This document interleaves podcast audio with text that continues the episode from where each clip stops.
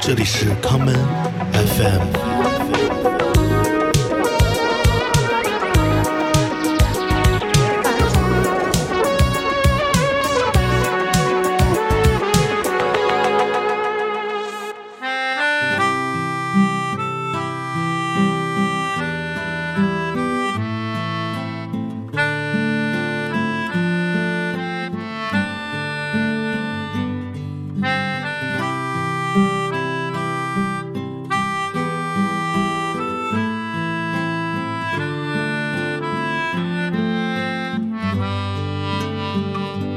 这里的秋天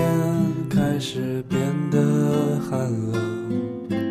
孤独了忙碌的人，总会有一些善良的狗，心中藏着秘密。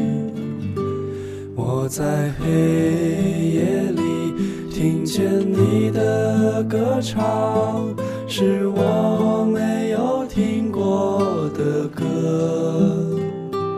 我会用一千个夜晚陪伴着湖北的家。你和我一样，都是说谎的人，拥抱城市的灰尘。请你轻轻地摘下我的面具，亲吻这短暂时光。我会在每个柔软的黄昏，喝一杯温柔的酒，管它是与非，管它有何愁，只有你在我的北方。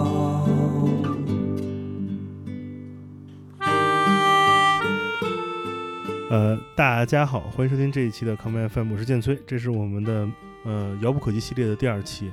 第一期我们跟两位我们的尊贵的嘉宾，呃，简明扼要的追溯了一下这个自己每个人跟中文民谣的一段小历史吧。对，呃，别看这都是不起眼儿的私人历史，可他们就在在过去的十几年中集结成了一本本厚厚的书。哎呦呦， 对我有输，我有输，我没有，我没有，我我输得很惨。 我有公众号啊。对，我们老规矩，先让我们节目的两位嘉宾跟大家打个招呼。嗯，Hello，大家好，我是小韩，也是建崔和呃池斌的老朋友。这次滞留上海，闲着也是闲着，就跟大家录 两期节目。我有书，我的书叫《沙沙 生长》。对对对，就大家赶紧买啊，赶紧买光这一版，这然后继续第八版， 呃，大家好，我是池斌。就是跟教父教母的一期节目了。然后别别别别别，千万别！我们上期留了个小尾巴，嗯就是呃，因为不像现在那么丧嘛，过去的日子中，中文民谣音乐曾经有过自己比较，不能说是辉煌的历史，是他们比较成功的引起过一些现象。嗯这个现象呢，呃，是他们在文化上让人们看到了这种音乐形式曾经有过非常流行的时刻。嗯，为什么我说有过？是因为那段时间离今天确实已经有一段时间了。是嗯，是是，另外就是他们也向海外，也向其他地域、其他文化的地方输出了很多相关的东西。呃，这个就是有一个小小的故事，很想追忆一下。大概是在去年的这个时候，嗯有一位来自台湾的台湾地区的一位说唱歌手，他叫莫宰阳。嗯呃，他曾经来到我节目，我们做了一期聊天，聊了一期节目。他说他那个就是青春期受到最大影响的音乐，呃，就是来自于我们就是我们今天要聊的话题中的其中一个人吧，来自宋胖子。嗯嗯我很好奇，一个他妈的来自宝岛台湾的说唱歌手是听这个嗯中文民谣长大的，就当时给我震惊是很大。而他说是因为当时他长大的时候，来自于内地，尤其来自于北京的民谣音乐是一个很大的流行趋势，所以他能听到。嗯嗯而我身边有无数人一想到民谣音呃乐，都会想到的是属于那个年代，也就是零一零年前后吧，一二年左右了吧？对二12年之了后了。对，那个时候开始出现的这一批新的一这一批人，嗯加上不同的城市，呃，不同的民间的城市有都有自己的小小的咱们所谓的这个民谣嗯，民谣英雄一样的人物出现。嗯那个时代是为何从一个荒蛮生长，到慢慢开始被人发现，一直借由互联网的力量出现这些较为成功的角色？这个其实，嗯，我是很好奇，同时我抱着商业的目的，也是想知道这样的情况能否被再现。所以今天我们主要是聊这个话题。嗯来，两位那个，呃商业上最嗯成功的是、是是谁呢？就是我觉得应该算是赵雷吧，应该嗯，他算是成功嘛，就是呃，算你说是是那个年代还是到今天为止？嗯就就到今天有也数据算可查， 对，也对算成功，因为我记得赵雷也是好像上个月发嗯行了他的数字专辑，在是各的平台的销售量应该呃已过了一千万人民币的销售量，嗯就这个放在今天其实是个很了不起的销量了，嗯呃，说明是因为你知道赵雷他也不出来。嗯也哼嗯不宣传，也不上媒体，也不上综艺，感觉这两年啊还是比较低调的一个状态。嗯那忽然拿出这一张专辑出来，呃，还是有很多人去愿意花钱买单的。嗯然后说明呢，他呃，呃首先他有一部分的听众嗯还在，呃，第二个呢，就是因为我我觉得感觉这个作品本身也是有一个很不错的口碑的传播，所以它后续还是有很多人去愿意去买单，嗯所以这个我认为是在某种程度上算是商业成功了吧，因为，呃。其实他们在商业上可能主要还是来自于一些版权的收入啊，包括一些音乐节的邀约，嗯呃，这在民谣的呃，从那个十年前到今天，我觉得还算是一个可以值得拿出来说的一个、一个一个音乐人。嗯确实，因为这个时代这么众多民间音乐节，能把大舞台留给民谣歌手的并不多，就是没有那么多民谣歌手可以上大舞台，大家可能没有信心采购他们嘛。而赵雷经常会能在一些大大的这种那种舞台，嗯，并列的名字是跟着什么什么薛之谦一起并列出现嘛，明显是因为就没错大家儿觉得他是一个很已经是一个流行音乐人的这样一个地位了，对，最有影响力了嗯啊。嗯，就是而且就是我我我特别印象深刻的是，就是当时他出了一首歌叫《成都》，嗯然后《成都》这首歌其实应该我算是比较呃早出期圈儿的的啊，嗯出圈儿的，然后会流传比较多的，然后特别多的是我去经常去一些串儿，就是那种串串香那种嗯成都的哦那我种知，道，然后都在放这首歌，嗯，就是我觉得这个是好像一个民谣的附加属性，哦就是说我们能不能找一首代表城，你就所以你看民谣歌好像说城市的嗯，特别多，是然后有一次我记得我在一个呃拉面店放兰州了，放那个张伟维那个那个歌啊什么的，哦嗯我还拍了照片给你 看啊，记得是对对对，类似这样的，就是我觉得这个是一个有趣的。算是 side effect 吧，就是有一个 OK 副作用在，就我们都没有意识到音乐的 这种嗯，就是消费场景的背景音乐的这么一个、一个一个一个功用。对，就是一个歌儿火或者一个人火，不就是你就大街小巷都能看见嘛？那现在因为后来就是你，我觉得那跟那会儿那个，比如说互联网突然一下就起来，就是尤其是后期虾米加网易云打架啥的那种，就是扶植了好多新的人，独立歌手，独立歌手，嗯然后那会儿就是流量也狂给，就线上是这样，线下你就是，呃，就就像是他说的什么串儿店或者那种小衣服店、小咖啡店、小民宿啊啊对小民 宿，就是突然这种生活方式变成了一种主流。嗯那这个时候比较适配的场景就是放民谣，你在一个那种、嗯呃田园派的里头放重金属，大家也够呛，对。你们描述这个场景，我有一个画面，嗯是你如果去大理旅游，啊会在嗯那种旅游的街的两边看到每个店在那个年代都会放一首歌，叫《我的小宝贝有吗？我我比如丽江好像什么滴嗯答、侃侃侃对侃，》，然后啊对对对而且是因为那歌不是敲那个小的那个小手鼓吗？嗯都会摆一个女的跟那儿门口教你说卖，哦其实卖手鼓，嗯就教你那个很简单一个就是一就是个丽江吧，对，就这种就类似嗯啊类似这样的这种场景，其实它的功能属性一下就很很明显，嗯就它很对很粗暴的使用它的这个功能啊。其实是现在也这样，就是我那天嗯也是在长沙街头，人请我吃饭，我走到一条街上在吃饭，嗯就有两有有两家店都在放告五人。完，我就觉得这当时我就突然意识到告五人是真的火，以前只是嗯人家跟我说我不信，那天我在长沙我嗯信了，就是它的使用场景特别多，就是就是这个其实。就是这样的，就明是 白，到能到到达这样，就是一条街同时有两家店在放你的歌的嗯，这种地步的，这真的不多。不多，可能嗯也就是当年的任 贤齐了，对， 有点这个意思了。对霸霸街的歌，嗯对所对，以我觉得赵雷算是一个呃，就是传播度上。然后这两年，如果说新一点儿的，我个人觉得可能就是《漠河舞厅》，嗯，就这个是一个现象级的作品，但是它的火的途径可能都不是我们熟悉的途径，嗯，它是在抖音上，嗯因为而且主要是一个一句歌词吧，嗯就你的眼睛就像晚星，杀人又放火。我觉得就这句话本身，而且在抖音上流传的最多的那个 BGM 是一个现场的录音，还不是专辑里的那个嗯感觉。所以这个传播链路其实是我也很感兴趣的。嗯呃，我我认为它应该算是就是啊，以我的标准来看，就是一个话多的民谣歌曲吧，明白呃、。算是这样的一个作品。我我至今其实没有完整地听过一次赵雷的《成都》，也没有一次完整的听过刘爽的《漠河舞厅》，是因为这两这些作品其实它很奇怪，它在我的生活周边半径中是处于绝缘状态。嗯而且你不用抖音，也不去吃串儿，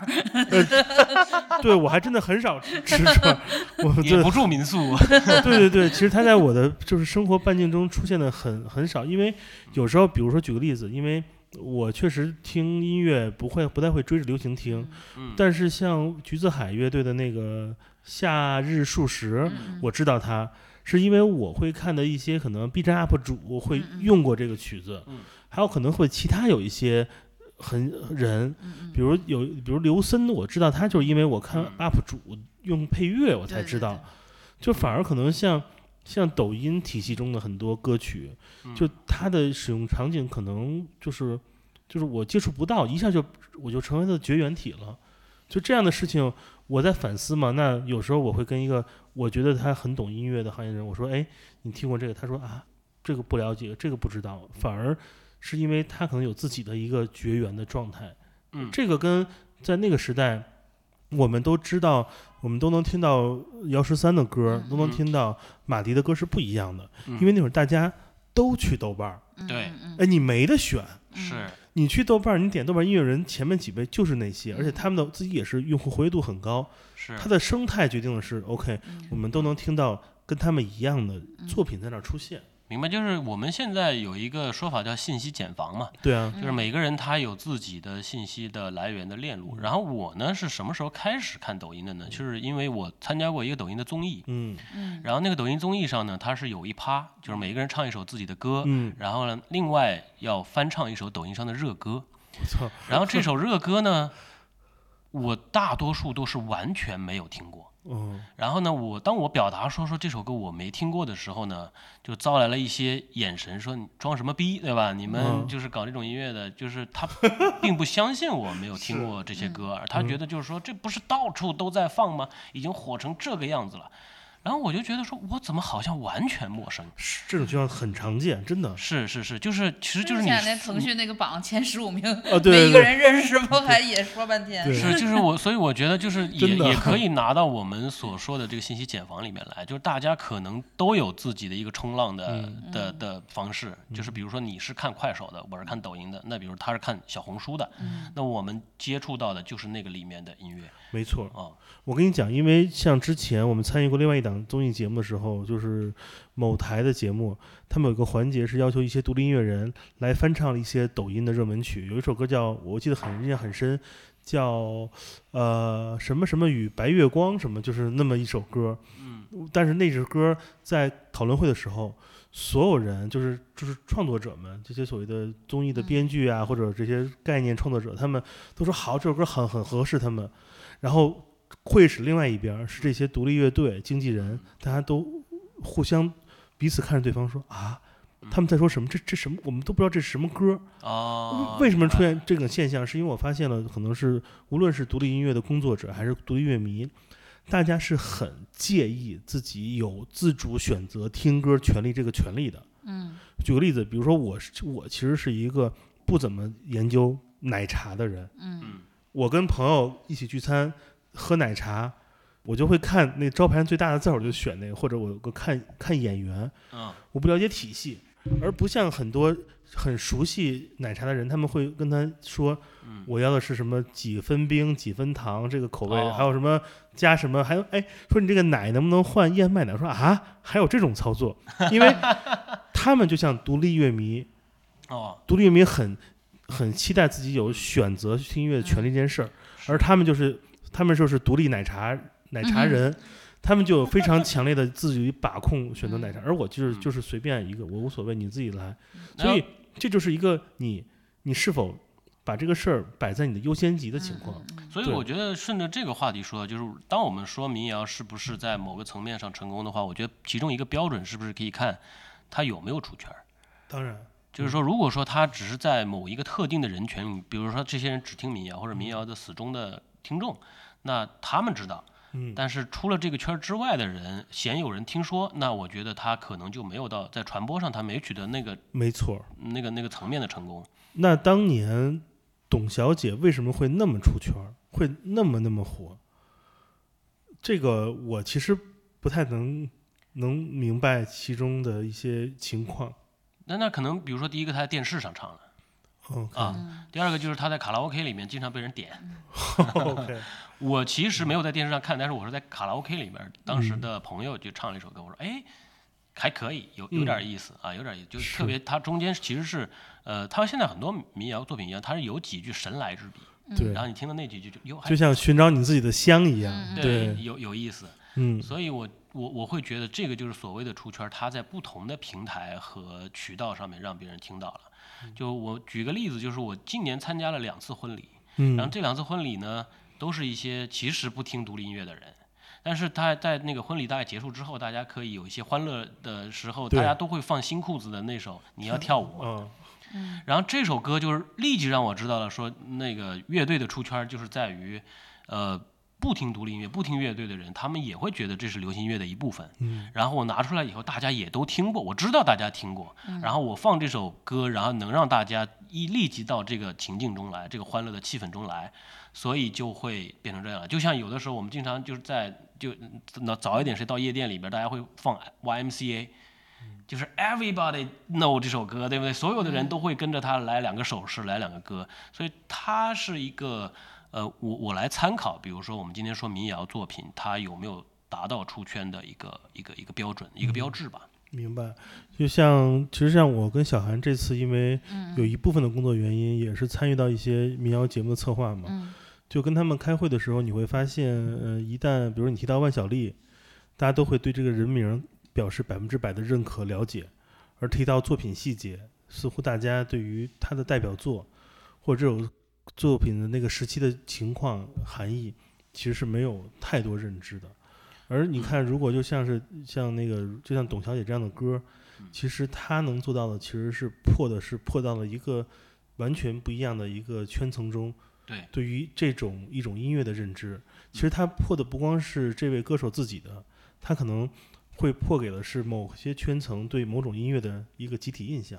对她就是这样的。对，甚至对我觉得很多人对于民谣音乐的认知啊，就如果他不是听民谣的人，他对民谣音乐的认知可能就是这一哎两首歌，是，就这这几首我听过的民而且谣我。觉哎得还有一个现象就是，一人一首歌的会比较，就是当你说到这一个人，比如你说到陈鸿宇的时候，你会叭想到理想三对旬，这个有点出圈。比如红说雨三雪，对，说到那个赵赵雷的时候，叭你想到对成都，然后但是你说到万晓利的时候，你要想狐狸，这一切没有想象嗯陀的那么螺高，啊陀螺，你要鸟你想语对你要一想到四首歌或五首是歌，你想到对小何，你脑袋里没有，所对以这就 不太就不太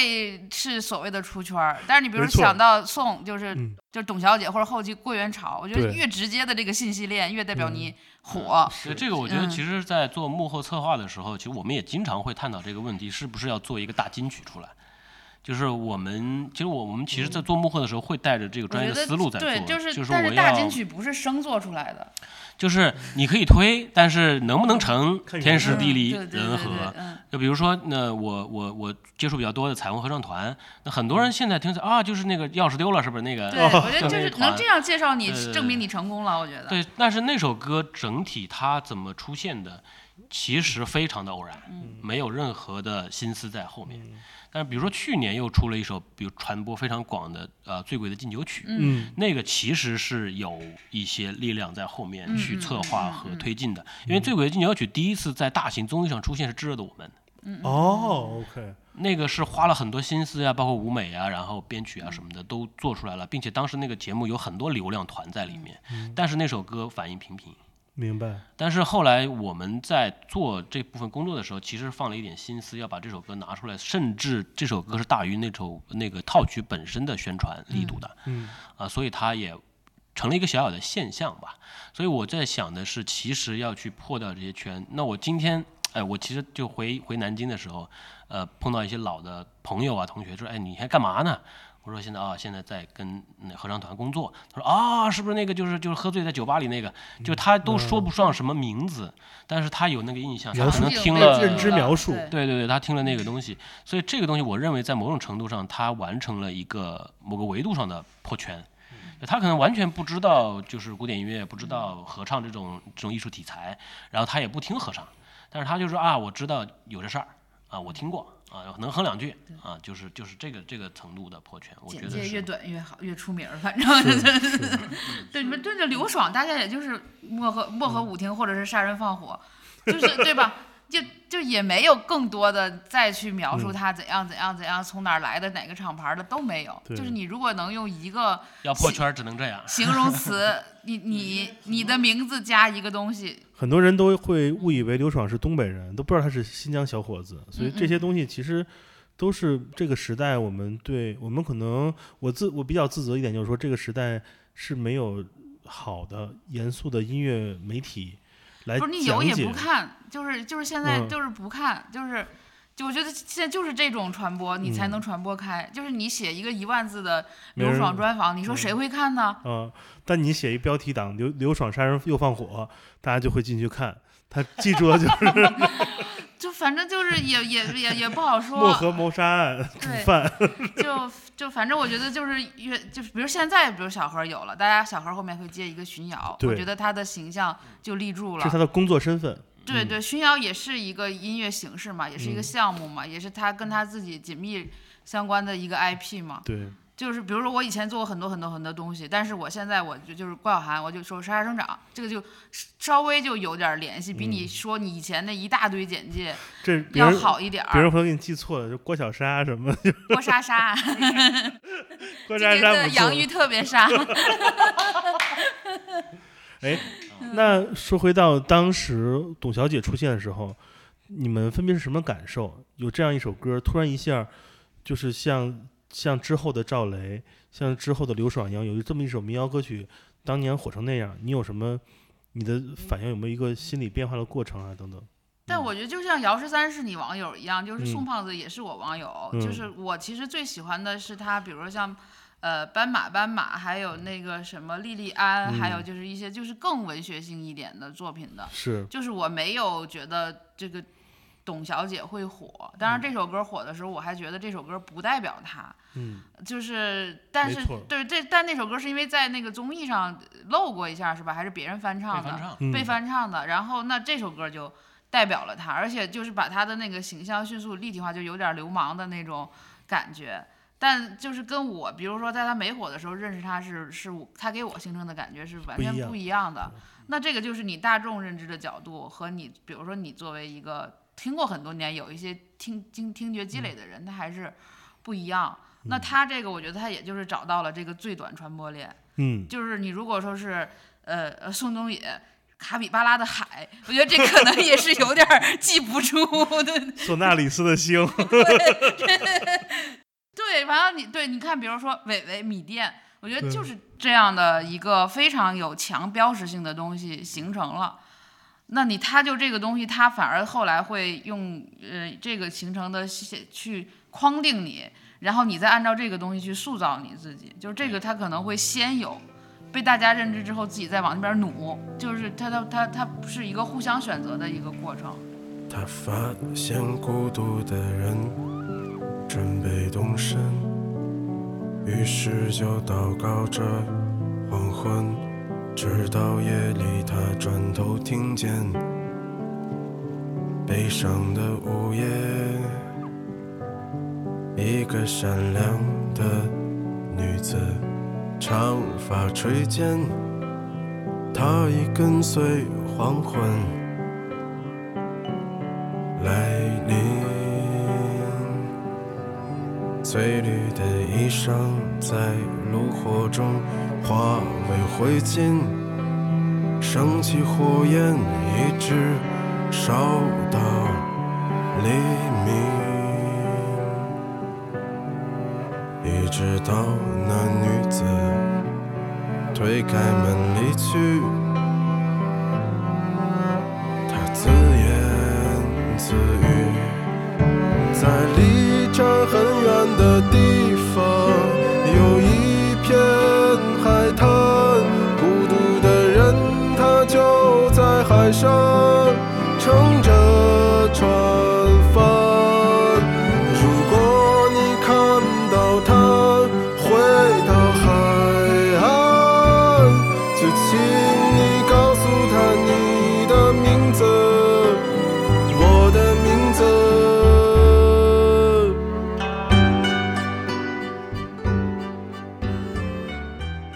我一直在想，我们的工作其实就是会想这些事儿，嗯呃就就是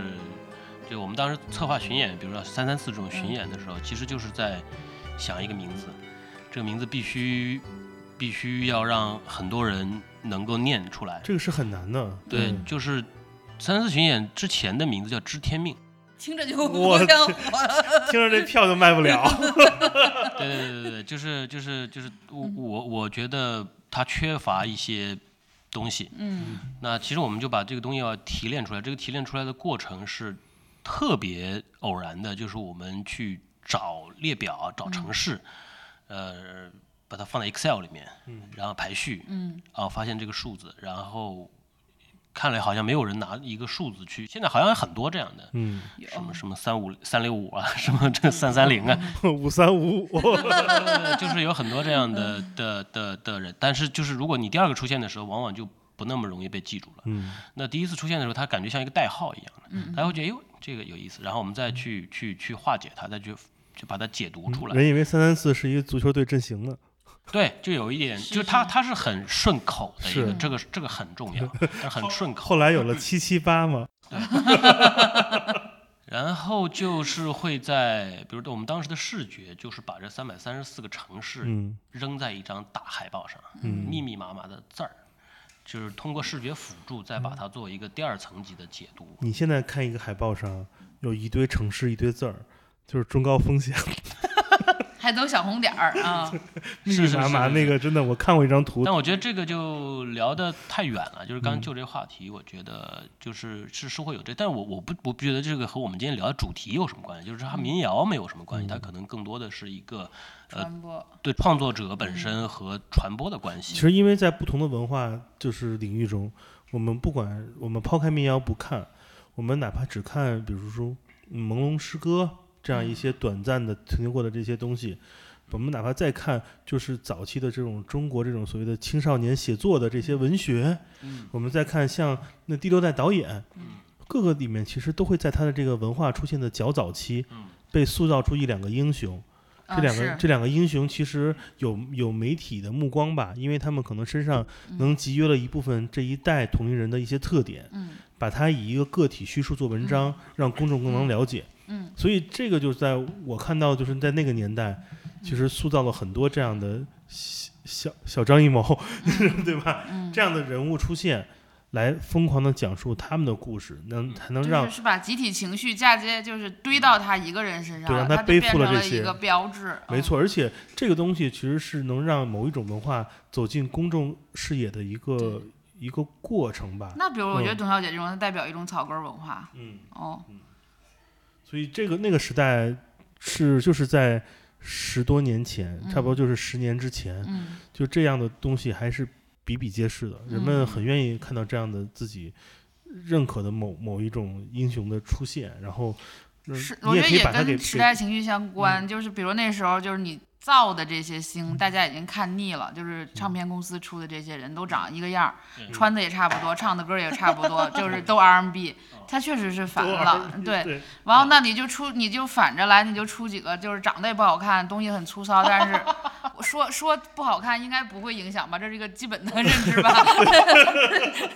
就是它就反而会让你嗯就是形容也是，其实就是也是一个注意力明白嗯经济，它就用反向的注意力嘛，是是就是对。港台流行主要还是说城市里的事儿，呃，对，然后他又唱的就是特别草根儿，就是跟你的老百老百姓相嗯关的生活故事。所以不是有一笑话吗？就是就是赵雷是北京人，但没有人觉得他是北京的，嗯就是他的歌里边是没有都市气质的。就是对都没是有那大城种市嗯小城市，他就感觉他生活在三线左右的对 嗯城市的那种感觉。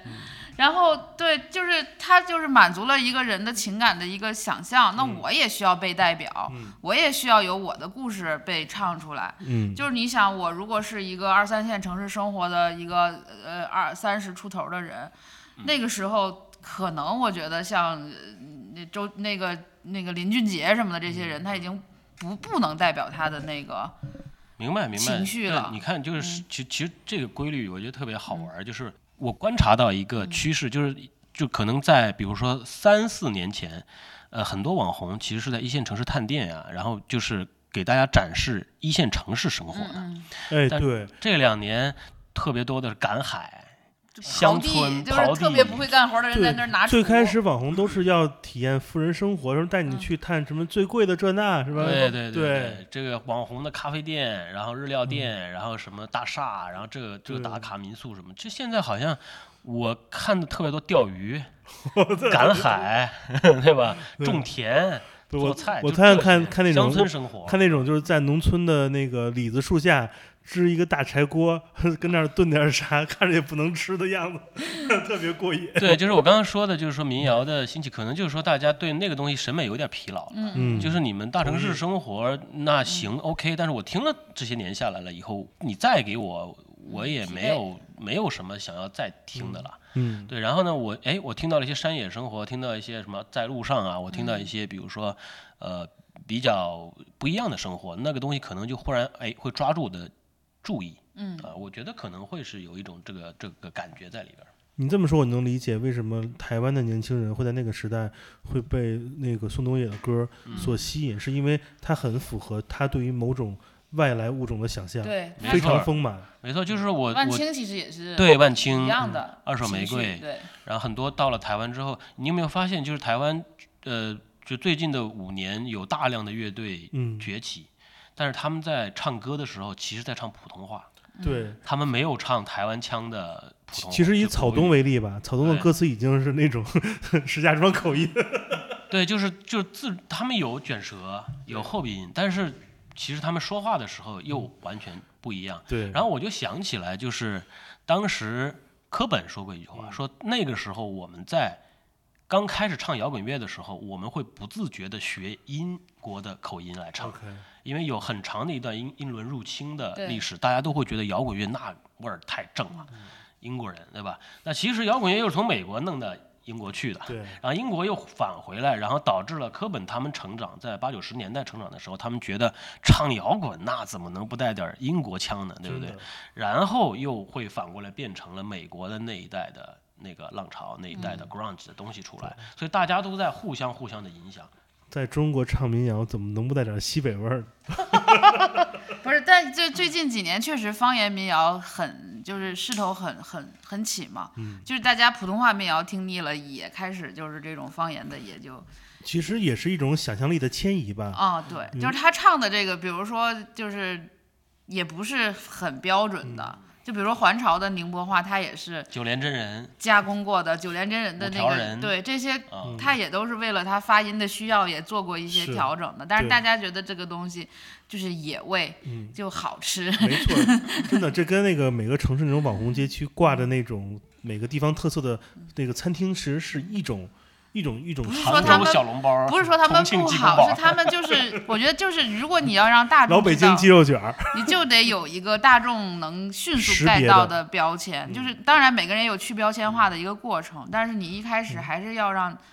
人认识你，然后才有下一步是更丰富的认嗯识你，更立体化的认识你。如果你一开始就是一盘散的东西，你很难让大家就是让一个大众是那种抽丝剥茧、搜集各种信息去认识这样一个人。嗯，所以就是到最后，比如有一些人，有一些人大火了或出圈了，有就是会在鄙视链里下来一点点，觉得他自己标签化自己啊，或者是怎么怎么样。但是你没有这一步，他确实不能过于就是能够往下去传播。反正线上线下就是这，反正线上线线上线下就这两条路嘛，就包括像上一期节目我们也聊到像。呃，民谣在路上啊，或者是我们之前也做过什么民谣走江湖啊等等，就是这些线下的演出也确实有很多，呃，就是线上你觉得你波及了是是是数据是很好看的，但是线下你别小看这种一场，呃几几百人的这种演出，做个二三十场，就是你这样连续做几年，两年、三年、五年下去，你的对于你的积累也是。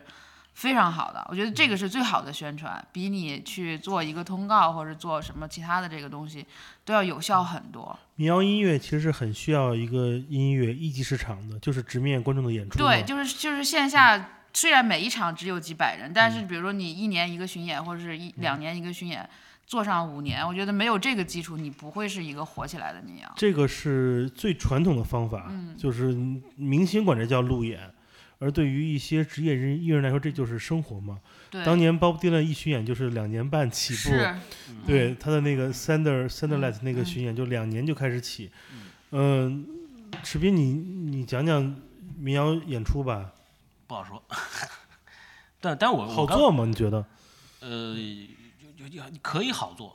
也有不好做的地方。我我我是想到的，就是说，其实有一个艺术垂类做的比民谣要好的，就是现在看脱口秀这嗯个垂类，就是其实它是有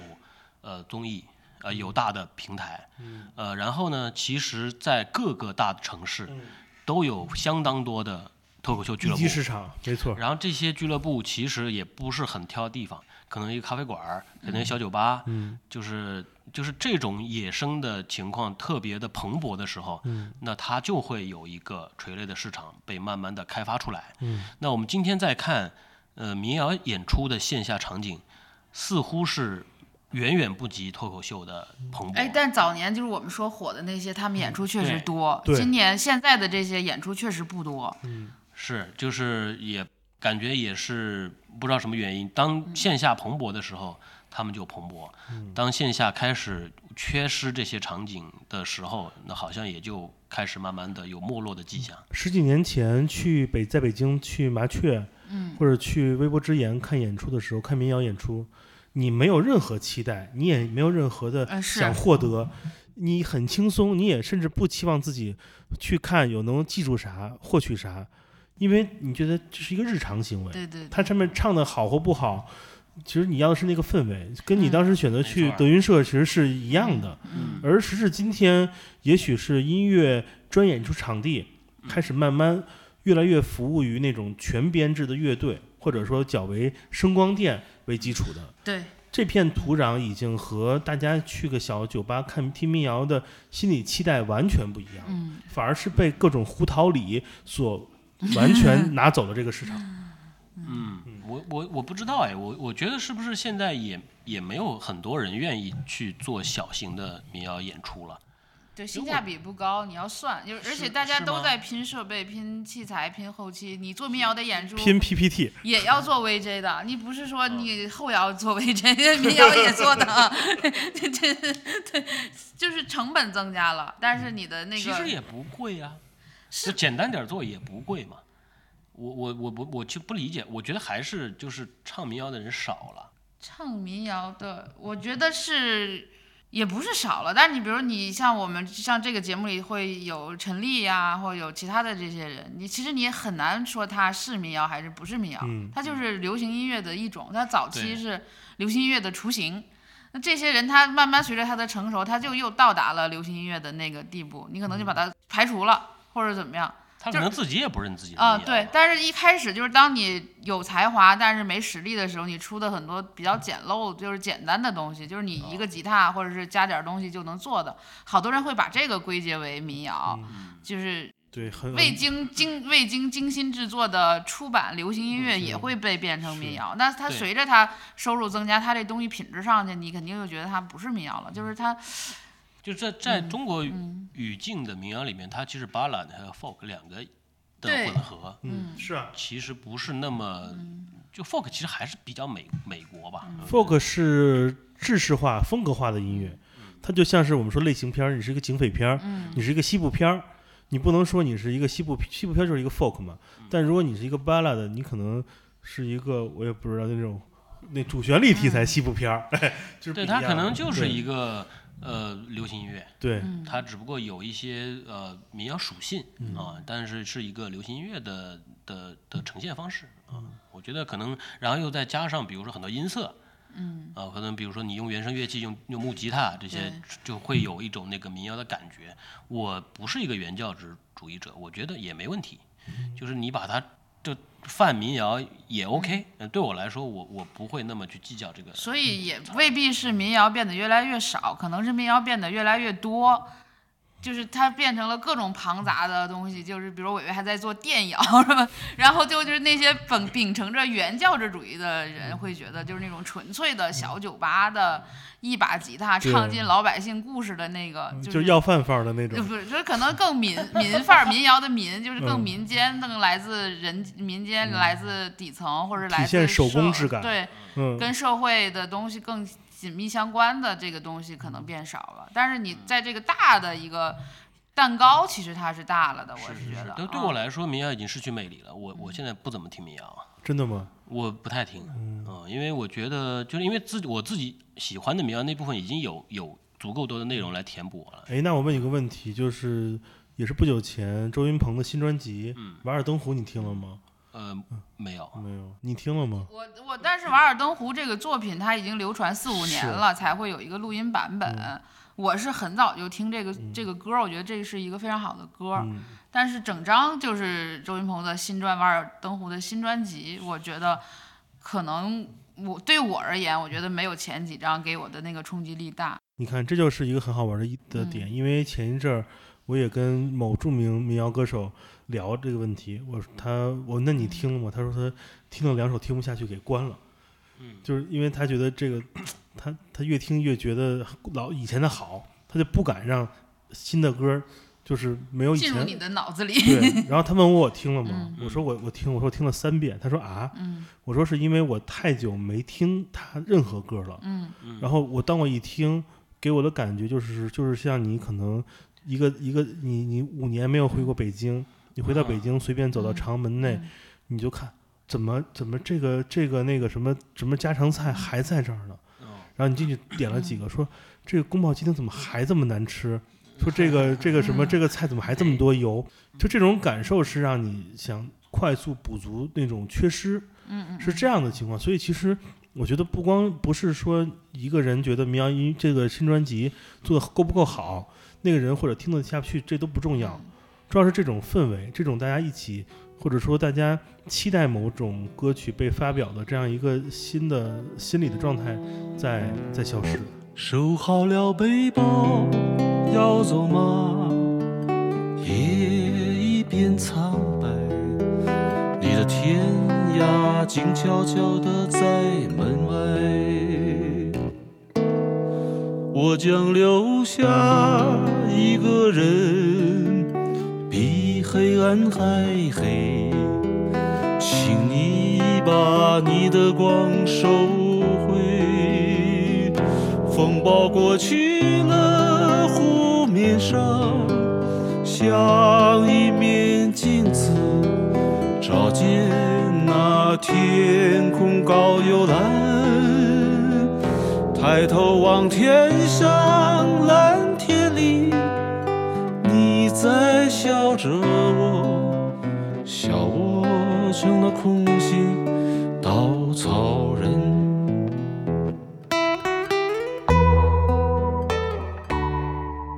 你选择太多了，以前选择没那么多，就是咱们上一期聊了好多，好像你的整个青春期就是被摇滚乐和民谣占据着。现在是也不是，我也看 呃综艺，对有也别的听脱口秀，对也干嘛，它嗯就是也被分散了吧。但对是嗯在所有的这个分散里，我觉得它不需要占所有的位置，它也不需要占据我很多空间，但是它一定还在我心中留一块位置。嗯这块位置我不会让它缺失，但它可能会变变得越来越小，嗯就是从一整块蛋糕变成一小块蛋糕。嗯但是我只要吃下午茶，我都会要这一小块蛋糕。我觉得也就当这样的人出现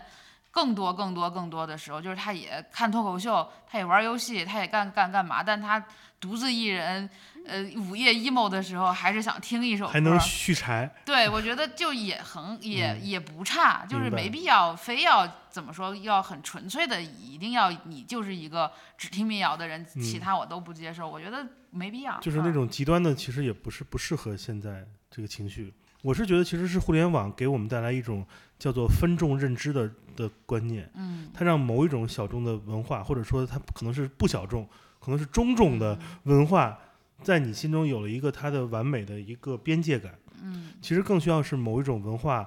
它的这个内容有它合适的商业模式来支持它，完成它持续的输出，对，这也能让这些内容创作者就嗯有钱赚，能嗯活下去。嗯而不仅仅是需要那个幕后的那种嗯神秘的、神秘的金手，给他们一些二十二十九岁以下的一些资助等等。 我对我们 可没没啥特质， 不要往这儿引，我们不发表意见。对，没事儿，这个我们已经聊过了。 对，大概是这样一个情况。嗯是是它还是在我们的生活中是需要的。就是我记得有一年，呃，刘东明就是也是就像嗯你说的，就是很久。你很久没有吃过朝阳门内的 什么包包好，它到底是啥味儿了对的时候，有一年在刘东明在呃江湖做一场演出，江湖也就只能还坐一百多个人嘛，但现场去的也都是他的那种呃呃死忠的歌迷，然后他还是用那样的方式，就一下一下的弹吉他，一一句一句特别清楚的唱歌的时候，那个时候你特别感动。然后小何他们也都坐在下面，然后小何就是看完他自己说，东明的音乐让我还相信民谣，我觉得这句话就很有分量，就是对，就是我觉得民谣在当下最大的价值是它依然是可信的，嗯那这个是一个很重的分量了，有些音乐人在变，对，像小何在变，嗯像伟伟在变，嗯像像哇小小丽也在变，他们都在变，可能不是变化的变，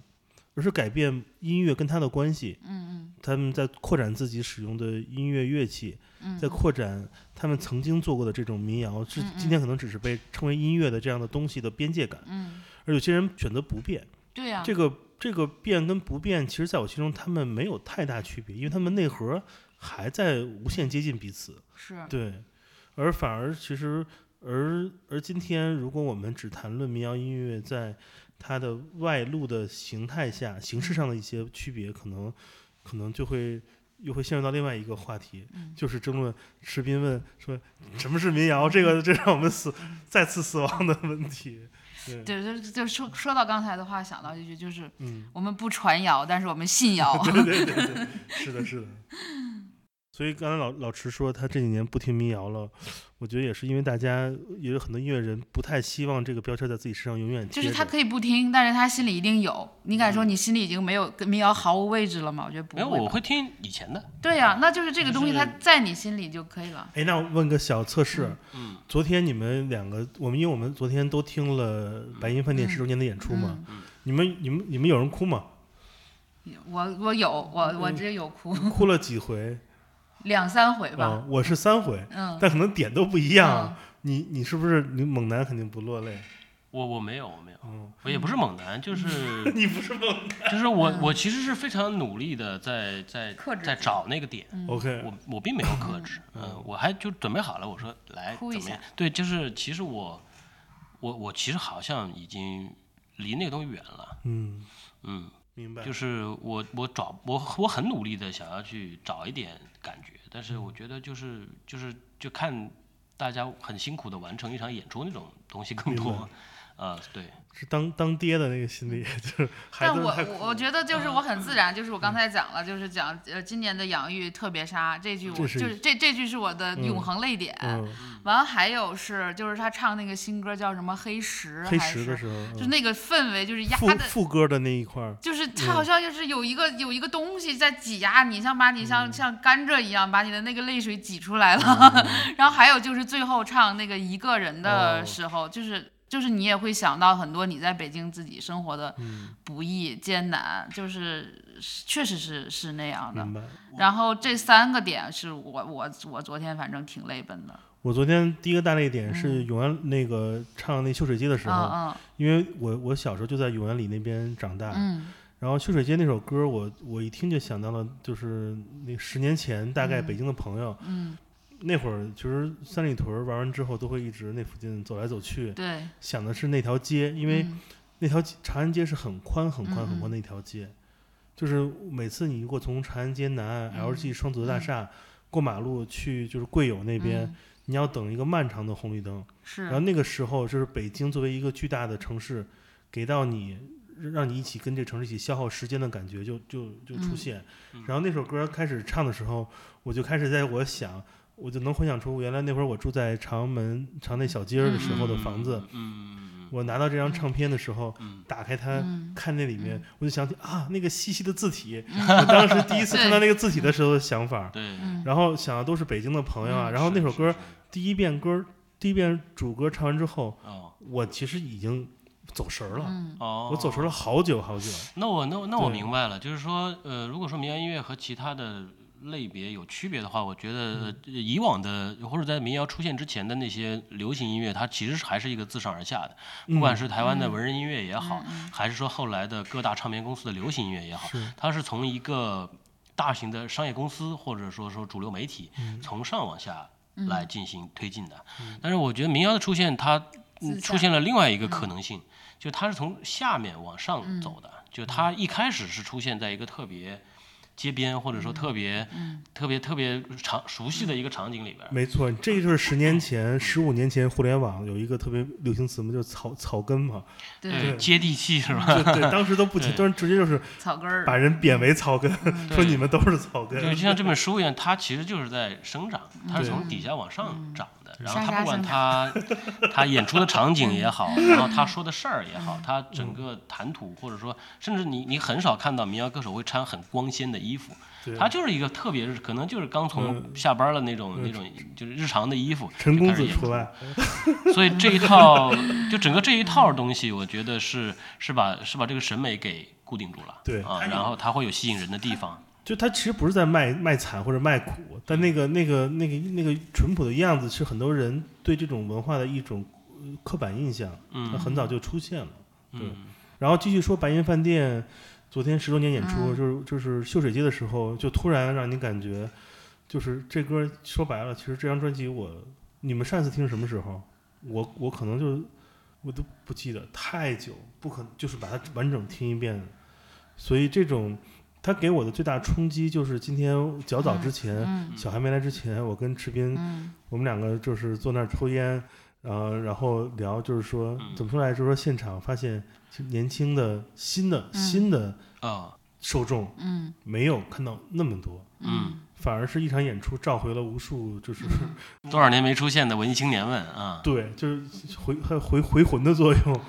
对，啊所以其实我的感动不来，可能不是来自于音乐或者嗯音乐那里面歌词的故事，哦，不像是小韩说的是说听到说那个洋芋沙沙的嗯蘸上糖就跟苹果一样这样一句嗯老台本儿，嗯，对，反而就是自己对于那个时整体的那嗯个时代的一种莫名其妙的感动会对冲垮，嗯，这就是音乐。嗯其实我觉得音乐其实是一个记忆和情感的胶囊，就是你打开的时候是会回到某一个场景里面或者某一个嗯年月里面去的。是是什么？音乐是保存记忆的最佳方式吧？这是一句希腊的谚语。嗯，哎呦，嗯。你看上价值。我懂了。那音乐是保存记忆最佳方式，音乐是盐，那个记忆是肉 是是养育，洋芋，所以还是需要，就是它也会给你的普通生活，嗯大家民谣唱的也很多都是普通的生活或场景，但它给一些诗意化的呃提升，就是它会让你的日常生活你也觉得它有一定的价值，就是、嗯呃或者是它会给你的生活一些填充，对或者是把你的这个繁杂的生活给你留有一点留白。嗯其实就是还是跟你的生活会有一个时间和空间的这个关系和关联，所以嗯你会觉得它跟你是密切相关的。就如果你听进去的话，嗯如但你也可以不听，这不听也没事儿。对，是那所以说，今天如果说民谣的新的受众不多，是不是因为他们有了其他的品类记忆是这样生长的？其实嗯我觉我得脱口秀是嗯我脱口秀是，我觉得有一些 hip hop 也是，嗯因为他们的一开始出现的演出场景其嗯实也很类似于当然，就是在一些非常那个他们讨论的话题他可们能更也地是下，更更对根源，所以就是当这些呃替代品，就是本质上有一些相似的替代品出现的时候，那我觉得一定会稀释民谣本身的受众，就他们可能会觉得那个东西也能让我有类似的嗯的情感的触发或者感动，只不过是是载体不一样了，或者嗯介质不一样了而已。这个时代的新的音乐有嗯很多很多种，每、我们每天也会听到很多很多新的嘛。嗯我我的最大的直观感受就是说，哇，这些音乐好新啊！我我觉得我自己的知识储备、嗯我的时间成本，以及我理解它的这个方式都有问题，都或者嗯都不足，哦，让我对于接受新音乐的这种自信心一直在很强烈的打就被打击。嗯但倘若当我听到一个音乐，它不来自于我的我的背景、我的民族、我的国家，嗯，哦我的这种压力就变得很小，因为我觉得得它离我很远。嗯，我听完之后听就听了，顶多是这个人名我记住，下次可以买个他唱片呀、或者再去听。而中国的很多他的歌词你也能听懂，嗯这个音乐人没准你的工作关系也能认识，嗯你就会有无形的很大压力，就是一定要好好听。一嗯定要对得起这些嗯嗯听到的，所以这种这是我的一个目前的一个困扰。我能理解为什么池斌说他听民谣听的少或者怎么样，嗯其实你有时候音乐它它得就是就是让我们感到舒服快乐，嗯嗯不轻松了，对，一旦不轻松了，就会有这样的很很纠结的时刻。对它打开嗯方式会发生一些变化，然后也也也因为我觉得，我觉得民谣音民谣音乐它在我面前失去魅力，在于，呃，我有很多事儿大家也不爱说，也不能说，或者说就是有些话有那是你的问题，我们都能说。嗯没有就是 就就作品本身探讨的的东西，或者说表达的那些东西是越来越窄的，嗯对对我认为对是越来越窄，它没有变得更加开阔，没有变得更加包容嗯和更加多样化。但这也不是民谣的问题，其他文艺种 类呃，不是，不也我不开我阔从来呀不觉得这是民谣的问题，我只是这是现民谣在需没要有去这解种决的问题。对对对，嗯我我我也不觉得他要去解决， OK，可能他也解决 不了。就是一个，这就是一个存在嘛。但对这个对存对嗯在在所有的文艺作，就是这种是都是是存在。对对对，嗯就可能可能我我会现在听一些特别简单的电音嗯，啊、然后可能也会他建不是崔最一近样，最近热爱听 remix 吗？啊，就我会还有我这会爱去好呢嗯听一些，嗯就是他尤其他在我他他形成了一种功能性音乐，因为我要健身，然哦后，健身的时候我需要听一些不怎么费脑子但是又有劲儿的音乐。懂，所以呢，就是你刚开始可能就听那种 trance 那种很快的，嗯，但是就是那快不了十分钟，你就快不了那个 一百多的那个节奏对跟了不，上然后你就会去，那我就就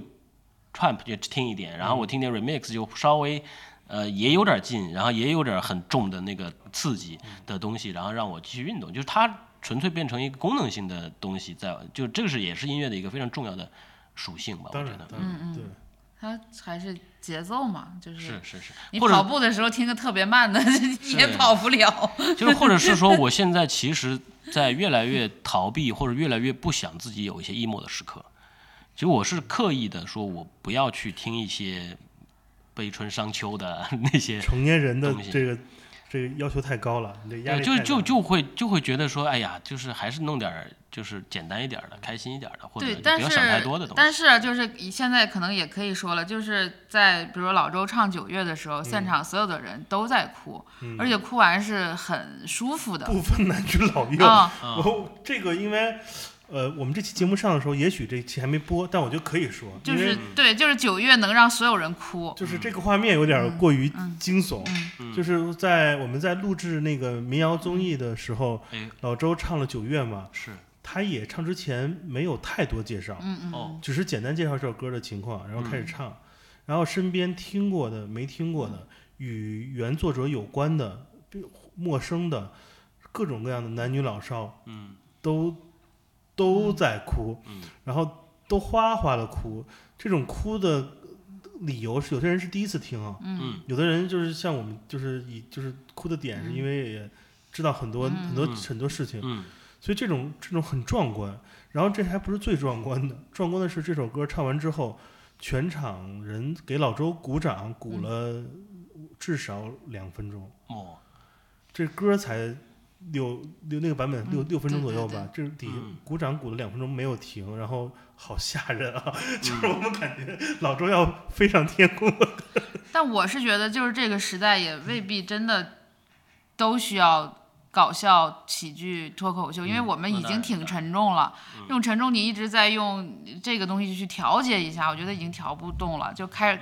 就是它有一种大禹治水的感觉，就是你给你疏通一下吧，通完还挺挺舒服的。那这个就是我觉得。就是任何一种情绪跟跟这个相连，它可能都是一种力量。嗯，就是当这我们这么多喜剧了，这么多年让大家轻松一点，大家反而越来越沉重的时候，悲剧的力量是不是可以拯救发？对对就我觉是从最根源拯救这件事儿。对，或就是包括一些比较呃负面的情绪，比较悲伤的情绪。我特别喜欢博凯有首歌叫《悲伤只是一种普遍的情绪》，我觉得那首歌也挽救了我。我一直也是跟池斌一样，我有一段时间特别害怕自己有负面情绪。我希望我自己是一个看上去健康、没有经历过挫折、挫折在我身上没有留下过痕迹的人。 然后对。但是当我听那首歌的时候，也是哇哇哭，就是觉得这个是一个很普遍的情绪，我为什么要去这么多年非常羞耻的去遮掩它，或者是怎么样？当九月这个出现的时候，我们就是面对这样的情绪、这样的命题的时候，我就哭了又怎么样？我哭完我很舒畅，是，就跟你运动的本质，如果你不出汗，你是，对不畅快， 死死都要爱嘛，这不是？就是还是得需要一些这个不一样吧。我觉得可能可以，我觉得这个节目如果能够也引发一些这样的探讨，也蛮好的。因为大家也一直说民谣丧嘛什么的，也不爱听嘛。但是丧的力量是不是有用呢？我觉得也未必没用啊。这是一个特别值得探讨的话题。嗯我们这期节目也差不多时间了，哎，我们可以在那个下期，就是等这节目再播播，是吧？然后我那我可我不一定再来上海了，不我也不不想来我了。去，我去，我去绍兴找你。对，我去，我们喝着小酒，然后我们 再谈论悲剧的我力量。我不，我们等节目播了，我们一边看着，我们来一边吐槽，一边一边来那个聊聊一聊那个能播的事儿。啊，对，好然好后，主要是我觉得随着节目播，真有可能很多人会会小哭一哭。嗯嗯嗯，然后特也非常感谢大家听了我们两期节目聊这么长时间。如果你哭了，你可以也留言，我可以就是献出爱心送点手绢儿， 送点纸 巾什么的。对我去那个肯德基拿点那个免费的纸巾你给要你，废纸 啊，真是啊啊，好不吧，是宅不是宅男才非 纸，宅男听民谣啊，双重非配纸。置，对，呃，这个节目呢，我们因为也没人收人广告钱，我们只不过因为呃参与了一些录制，也看到了一些，同时我们也希望我们的原始目的是我们在录节目之前也讨论过，是希望。我们认识的一些这些年来被大家遗忘的，或者说很难再有一些自己生存跟音乐发展机会的民谣歌手，通过这个节目生活过得好一点儿。嗯，对，所以我们想也探讨一下，希望引起大家的一些关注吧。也希望就是大家听过这个综艺或者听了这个节目，就是多买点吉他什么的，然后自己唱歌还挺开心的，对反正对不管是不是民谣吧，是的，是的，对对，找到自己的表达方嗯式也挺有价值了吧？就是还是这句话，就是不传谣但信谣。嗯，这就是我们这期节目，马上我们就要送那个郭晓涵赶火车了，我们还有还有四十分钟就要发车了，我们要尽快结束这一期了，希望大家那个继续期待吧，我们之后还会有时间就会继续再录制的， 好吧？好好好，呃，谢谢大家收听这一期我们的遥不可及那个，也希望大家继续支持我们的 c o m m n FM 啊、我是建崔，小韩。吃冰。三人跟大家说再见，拜拜你说你总是不开心，找不到存在的意义，理想都抛在了这里，自由也是说说而已。关于未来不该关心，只怕明天还没死去。